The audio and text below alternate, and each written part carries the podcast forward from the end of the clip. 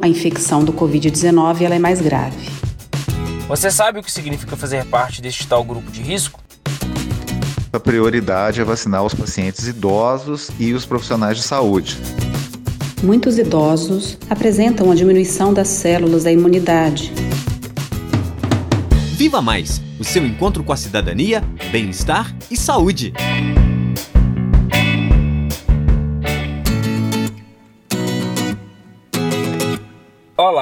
Eu sou Vinícius Reis, estudante do quarto período de medicina da Universidade Federal de Ouro Preto. E o assunto do Viva Mais de hoje é a Covid-19 e os principais grupos afetados por ela.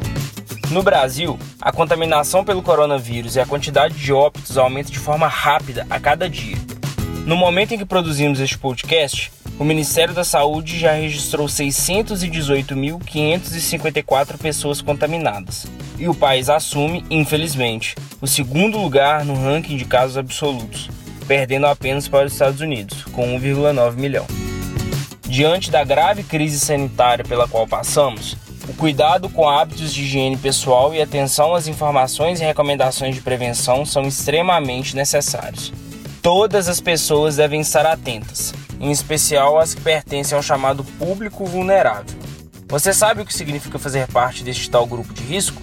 Quem está incluído nele e por que precisa ficar mais atento neste período de forte disseminação do coronavírus? Em entrevista à Rádio FOP Educativa, Fabiana Maxud, endocrinologista e professora da Faculdade de Medicina da Universidade Federal de Ouro Preto, é quem tira nossas dúvidas. Vulneráveis ou grupo de risco são as pessoas que possuem diabetes, hipertensão, doenças cardíacas, obesidade mais grave, portadores de doenças pulmonares como asma, renais crônicos e pacientes em tratamento de câncer. São situações em que a imunidade fica prejudicada e o corpo não consegue controlar os efeitos do vírus sobre as células do organismo. E então a infecção do Covid-19 é mais grave. Então, se você tem alguma dessas doenças ou possui familiares com essas doenças, redobre os cuidados lavando sempre as mãos com água e sabão, usando máscaras, usando álcool gel quando necessário e mantendo-se não tão próximos uns dos outros. E só sair de casa se realmente for necessário, pois o vírus está circulando em nosso meio. As pessoas desse grupo, se começarem com tosse seca, febre, dificuldade para respirar, devem procurar logo as unidades de pronto atendimento. Agora que já sabemos quem são os pacientes que fazem parte do grupo de risco, é preciso reforçar os cuidados redobrados que eles precisam tomar. Mas por que os hipertensos estão incluídos nessa lista? Como essa condição de saúde já existente influencia na infecção da Covid-19? Em entrevista à TV Câmara, de João Pessoa, na Paraíba, a médica Beatriz Vasconcelos falou sobre este assunto. Vamos conferir. Já os hipertensos, seguindo o mesmo raciocínio de ser grupo de risco para desenvolver a doença, eles têm também uma facilidade em desenvolver complicações cardíacas. Então, o vírus, após algumas pesquisas recentes, mostrou-se que ele tem uma facilidade de causar inflamação do miocárdio, que é o músculo cardíaco. E os diabéticos? Por que entram neste grupo de risco? Quem nos esclarece essa questão é a Sociedade Brasileira de Diabetes. Pessoas com diabetes não parecem ter risco aumentado para contrair coronavírus, mas uma vez infectadas, podem ter evolução mais grave que a população geral. O risco é especialmente maior nos indivíduos com 60 anos ou mais, na presença de complicações do diabetes ou de doenças concomitantes como hipertensão arterial e naquelas com níveis glicêmicos elevados, independente do tipo de diabetes. Para a pessoa com diabetes bem controlado, o risco de ficar gravemente doente pelo coronavírus é menor, quase igual ao da população geral. Os principais indícios de gravidade e indicativos de necessidade de buscar um posto de saúde são febre, tosse e dificuldade para respirar. No momento, só está indicado fazer o teste diagnóstico para os mais graves, que necessitam de internação hospitalar. Como outras infecções, a Covid-19 pode causar elevação da glicose. Oriente as pessoas com diabetes a monitorar a glicemia para conseguir auxiliá-la no gerenciamento adequado com medicamentos e insulinas, assim como manter-se sempre hidratado, ativo, com um sono de qualidade, alimentação saudável e, claro, higienização correta. Caso apresentem sintomas gripais, recomenda-se o uso de sintomáticos. Não existe vitamina, terapia alternativa ou qualquer tratamento dito para aumentar a imunidade capaz de prevenir ou tratar a doença. Segundo os principais fabricantes de insulina e outros suprimentos, no momento, a Covid-19 não está afetando seus recursos atuais de fabricação e distribuição, de modo que não se recomenda a compra para estoque de insumos para diabetes. E por falar em condições de saúde já existentes e independentes da infecção pelo novo coronavírus, por que as pessoas com problemas respiratórios são também pertencentes ao grupo de risco? Pacientes com asma também devem ter mais cautela ao se prevenir? Quem está de volta ao nosso podcast e fala sobre o assunto é o médico Paulo César Correia, pneumologista e professor da Escola de Medicina da UFOP.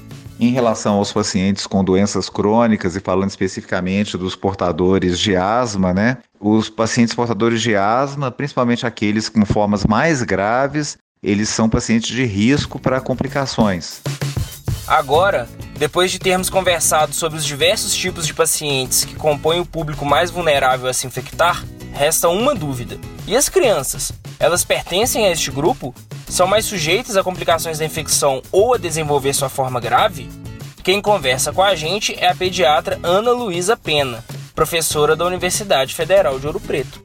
Os estudos mostrados até agora a respeito da pandemia do novo coronavírus entre a população pediátrica chamam a nossa atenção para uma menor quantidade de casos sintomáticos e graves nessa faixa etária. Este vírus, diferente de outras viroses, parece causar sintomas mais leves entre lactentes, crianças e adolescentes, que apresentam também uma taxa de mortalidade associada à doença muito menor do que o restante da população. Mas atenção! O fato de grande parte das crianças serem assintomáticas ou pouco sintomáticas não significa que elas não estejam infectadas, apenas que o corpo delas reage de uma maneira diferente à infecção. Assim, mesmo assintomáticas, devemos lembrar que elas são possíveis portadoras e transmissoras do vírus. Existe ainda um grupo de crianças às quais temos que ficar especialmente atentos, pois, devido a doenças crônicas ou outras comorbidades, compõem um grupo de maior risco para o Covid-19. E quem são essas crianças? São crianças que apresentam condições especiais que comprometam de alguma maneira a sua função cardíaca, pulmonar ou seu sistema imune.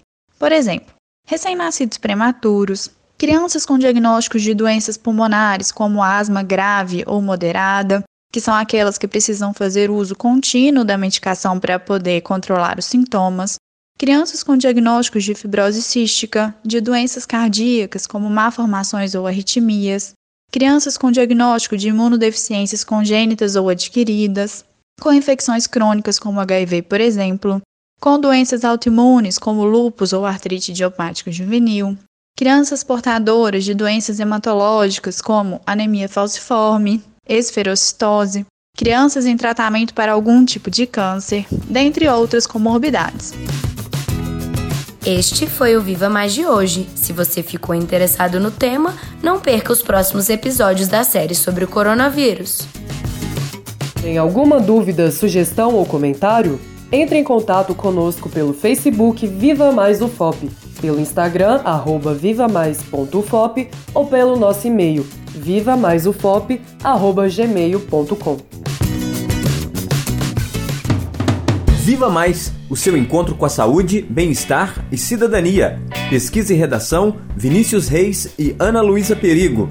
Coordenação de produção, Glaucio Santos. Edição e sonoplastia, Cimei Gonderim. Coordenação de pesquisa, professora Heloísa Lima. Produção, Sistema UFOP de Rádio. Programa de extensão Viva Mais, Roquete Pinto Comunicação Educativa.